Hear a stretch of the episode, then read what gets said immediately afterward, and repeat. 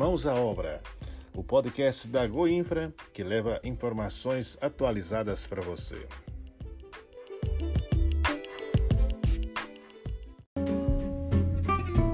Olá, tá no ar mais um podcast da Goinfra. Eu sou o Felipe Cândido. E eu sou a Gabriela Rosa. E hoje o nosso destaque são os serviços emergenciais nas estradas vicinais do Sudoeste Goiano. Quer saber mais? Vem com a gente.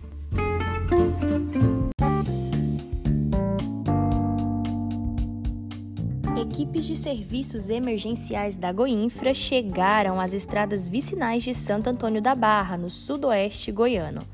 14 máquinas e combustível custeados pelo governo de Goiás seguem em operação na zona rural do município para melhorar a trafegabilidade na região.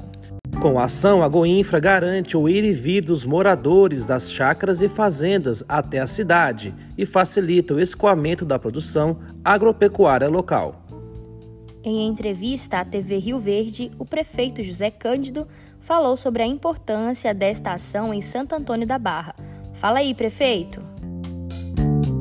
A Goinfra nos atendeu e estamos aqui hoje iniciando esse trabalho que vai ser de suma importância para o nosso município nos próximos anos nada mais justo do que dar suporte para esses produtores escoar sua produção, pois é, é a riqueza do nosso município. Aqui passa alunos que vai estudar, aqui nós temos granjas, aqui nós temos é, soja, milho, enfim, é um município muito produtivo e a gente tem que dar essa solução para esses produtores. Missão cumprida. Por meio da Operação Nordeste Solidário, a Goinfra concluiu os serviços emergenciais na ponte sobre o Rio das Almas, localizada na comunidade Calunga Vão de Almas, entre Teresina de Goiás e Cavalcante.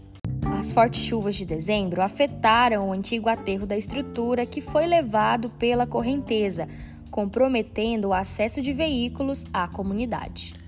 De forma emergencial, a Goinfra atendeu a demanda da Prefeitura de Cavalcante de Goiás e solucionou o problema com a execução da reconstrução do aterro e levantamento de grade. Já está tudo seguro por lá e o tráfego está liberado. Sinalização na área. A Goinfra já recuperou 28 quilômetros da GO 330 entre Catalão e Três Ranchos, com aplicação de nova capa asfáltica em micro revestimento. Agora, nossas equipes executam a sinalização horizontal no trecho, garantindo mais segurança e conforto à população do Sudeste goiano. 10 quilômetros já foram concluídos e o trabalho segue no trecho próximo ao município de Ouvidor.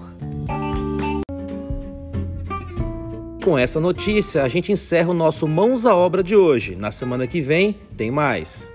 Continue de olho nas nossas redes sociais para saber tudo o que acontece na Goinfra. Um ótimo final de semana para você e até a próxima!